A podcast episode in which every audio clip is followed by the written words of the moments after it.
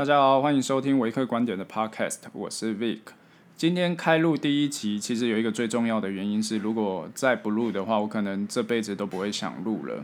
就还是想让自己尝试看看做节目的感觉。这个频道主要会针对职涯发展、自我投资成长、世界新闻这几个面向去努力，看大家有没有比较想要听什么，也都可以跟我讲。但是我现在这边小小的提醒一下，如果你在节目内有听到什么奇怪的背景音啊，例如垃圾车啊，或者是汽啊机车按喇叭等等的声音，就请见谅一下，因为我现在录音的房间比较靠马路，所以杂音会稍微多一点。那之后有机会的话，我会再找其他的风水宝地来录。在节目开始前，我先简单的自我介绍，我目前任职于世界前三大药厂，那在里面的职位担任的是 Sales，加入。大概半年吧，半年，那就是在下半年的时候，二零一九年下半年就成为下半年的 Top Sales。预计今年的话是有机会挑战全年的 Top Sales。那希望明年有机会可以回到瑞士的总公司表扬，这是我现在的工作。过去其实我是在公家部门负责药品法规审查的工作，对应的窗口通常都是药厂的 RA。那 RA 是。就是它，其实 R A 的话，它是 Regulatory Affairs 的缩写。简单来说，它其实是一个法务工作啦。就是如果说有新产品想要引进台湾，经由台湾法规的啊、呃，应该说就是要经由法台湾法规单位的认证之后，你才可以拿到贩卖许可证，你才可以贩售这个产品。那我之前的话，其实就是在这个法规部门工作。今年武汉肺炎，那。也就是 COVID-19 啊，这个我不想要做什么政治正不正确的问题，去这个小问题啊，不理他。反正就是今年的话，我相信就是新鲜人在找工作相对来讲会比较辛苦。那先前因为我自己在找工作的时候，其实也很多的贵人来帮我。那我希望今年其实我自己也有做出一点成绩，今年自己也有一点能力，希望能够帮到你。就直接进入正题吧。那今天来聊聊。那个药厂业务到底在做什么？这边主要是想要跟新鲜人以及想要转换跑道的朋友来聊聊。如果有空的话，其实你可以去参考我的网志，或者是最快的方式，其实是直接去看一下《爱情要不要》。那英文片名是《Love and Other Drugs》。男主角他是一个瑞典人吧，还瑞士，我有点忘记，应该是瑞典。那他那个名字好像很多人都会念错，他叫做 Jack e l a n Hall e l a n h o 这个是瑞典的发音，要念 Jack Gyllenhaal 不是 Gyllenhaal 对，那他是在里面演的就是一位药厂业务，他其实演得很不错，在药厂业务各个细项其实他都演得蛮到位的，但是因为在呃风土民情上，就是可能台湾跟美国的风土民情上，所以会影响实物操作，其实还是有一点点差异。而且最重要的是，假如说你看了这部片，你就想说啊，我会安遇到安海瑟薇啦，怎么样怎么样？屁啦！你在现实生活中你一定遇不到。那药厂主要工作内容的话，其实是拜访医生跟推销自家的药品。简单来说的话，就是把对的产品给到对的病患，并且协助医生给予病患最好的照护。这个就是怎样达到双赢的局面。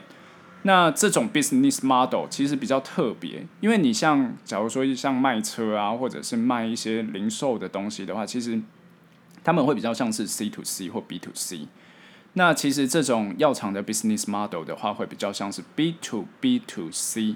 那这种营运模式相对特别，呃，这个也是我在里面可以学到蛮多东西的一个营运模式。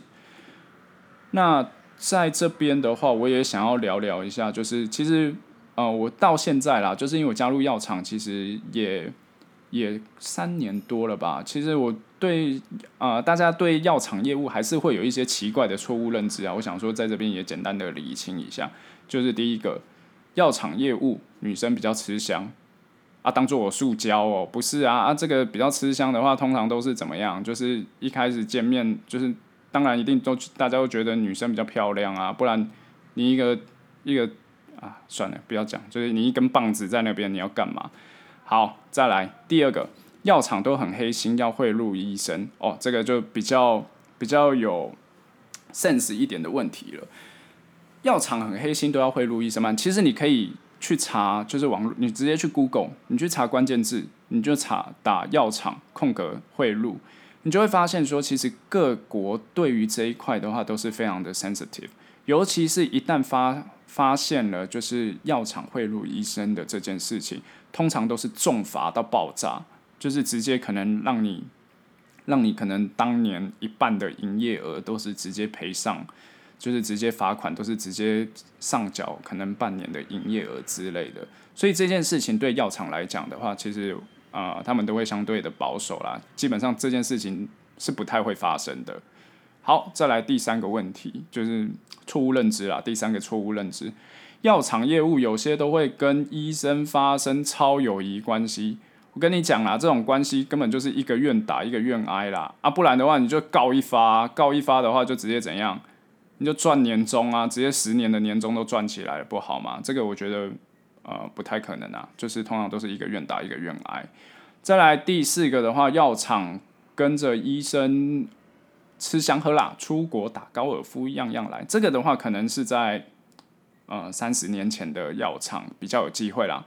现在因为就是法规的部分的话，其实大家如同我刚刚第二点提到的，其实贿赂医生这件事情的话，其实非常严重，非常严重，因为这个是整个就是会危害到病人的权益，所以这件事情的话，其实在全世界来讲的话都是非常严重的事情。那这个的话，相相对于三十年前来讲，这个法规已经非常严谨了，所以说其实。不太会有这样的事情发生。好，那就呃，目前的话就先简介到这边好了。那我也是庆祝频道开始第一集录了，那直接开启第四轮的福利加码，因为之前在古埃的 Telegram 社团已经有了用了三轮的那个产业咨询跟履历健检，现在因为就是节目开播，直接再加码一波。限量五名的履历健检跟产业咨询，欢迎到粉专私讯我，或者是下面五星留言，直接告诉我，我会再联络你这样子。那在节目的尾声，我先来挑一下，就是之前其实有收集到一些 Q&A，想跟大家聊聊。好，第一个题目是，你怎么会当药厂业务呢？之前是念相关科系的吗？哦，我之前的话，其实我大学念的是化学系，那我到就是大学要毕业的时候，其实。就是大概知道，想了一下化学系的出路啦。化学系不外乎就是到传产嘛，或者是就是你可能就去当轮班新人。最近很红的台积电嘛，然后就是你看台积电最近股价这么漂亮，那你但是那个都是十万青年十万干换出来的嘛。那我不想过这样子的生活，所以我就想了一下，化学有机会跳到什么样子的，呃，有有机会跳到什么样的产业？那我就想了一下，哎、好像药物化学不错，那我就我就去念了药物化学的研究所，所以我后来就跑跑去念了药化所，那后续才到法规单位，然后再到再去当业务这样子。那主要当业务的原因是因为那个啦，就是我办公室根本坐不住啦，因为我就是一个很过动的人，所以就是这个某个层面上来讲，也是因为符合我自己的个性。那再来第二点的话，就是钱很多啦。嗯，不，也不能说钱很多啦，就是钱比那个法规单位部门的薪水来讲多非常多，这样子。好，第二个问题是，药厂 sales 需要具备什么样的能力吗？药厂 sales 其实，呃，就是最基本嘛，最基本就是你基本的沟通能力一定要有啊，你就是不能跟人家讲话的时候就哎哎啊，嗯嗯嗯，那个医师怎么样怎么样？啊，不可能啊，不可能这样子讲话嘛。那所以说这种的话。呃，就是基本的沟通能力以外，就是再来的话，就是在公司里面的话，其实团队合作非常重要。团队合作的话，其实就是有点像是说，我可能就是我我区域我区域有一些好的使用经验，对于这个药品，对于某些病人的话，发现就是疗效还不错。那我这个这个医师他愿意去帮我分享给其他医院的医师，那这样子的话，这种团队合作的方式是非常重要的。那再来，呃，再来的话，我会觉得是除了沟通能力、团队合作以外，第三个就是自我学习的能力啦。因为其实，在药厂来讲的话，呃，应该说就是，呃，药厂有点像是说，就是你会认识到，就是社会上就是社经地位算是 top five percent 的的人，那你要有什么样的东西可以跟他聊聊天，或者是跟他。跟他沟通怎么样的。其实你充实自己这件事情是非常重要的。好，再来第三个问题：如果刚毕业的药学系学生看见药厂都有要求工作经验，如果这样先去当两呃药师两年，再去做求职会加分吗？我跟你讲，这个其实见仁见智啦。但是我不建议你会先去当药师再去做求职，因为就是药厂的话，他们其实都会有一些会比较喜欢新鲜人，就是真的是还是要看企业文化。某些企业文化他们会喜欢用新鲜人，有些喜欢用就是呃有经验的。那在这个部分的话，我会建议就是直接毕业你就直接冲了啦，你就直接去投。那你可以你可以到粉专私讯我，就是哪一些公司他们公司文化会比较就是有点像是那个讲怎么讲啊，比较活泼啦，比较活泼的话他们会比较愿意用新鲜人。那这个部分的话，你欢迎你到粉呃就是到粉专直接私讯我这样子。好，那就先聊聊到这边。如果你有任何问题的话，都可以在那个 Apple Podcast 下面五星留言，我会在下一集回答，或者是你直接到粉专私讯我也可以。那希望这边这个频道就是未来可以帮助到更多的人，也可以帮助到你。